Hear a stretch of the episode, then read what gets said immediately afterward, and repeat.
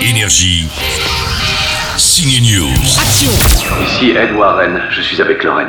Allez, on commence. Les dossiers Warren sont de retour avec Conjuring sous l'emprise du diable. Et oui, un assassin 20 coups de couteau, forcément, le diable est impliqué. Je pense qu'il est temps qu'elle accepte l'existence du diable. Ça marche bien pour la saga Conjuring, mine de rien, c'est le huitième film depuis 2013. Lorraine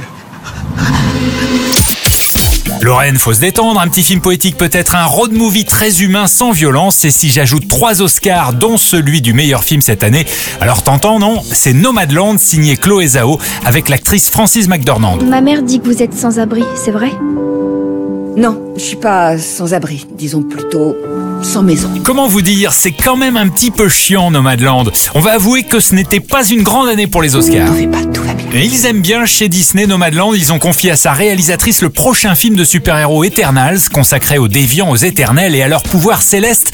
Mais avant eux, on aura la visite en salle de Black Widow et aujourd'hui sur Disney+, un ressuscité d'Avengers, Loki.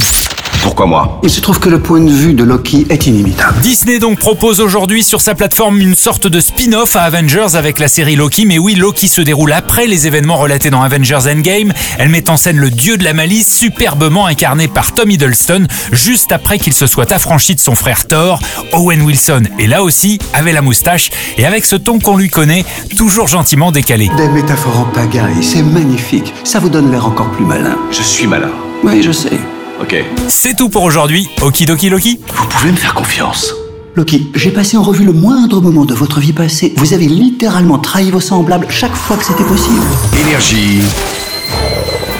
Ciné News.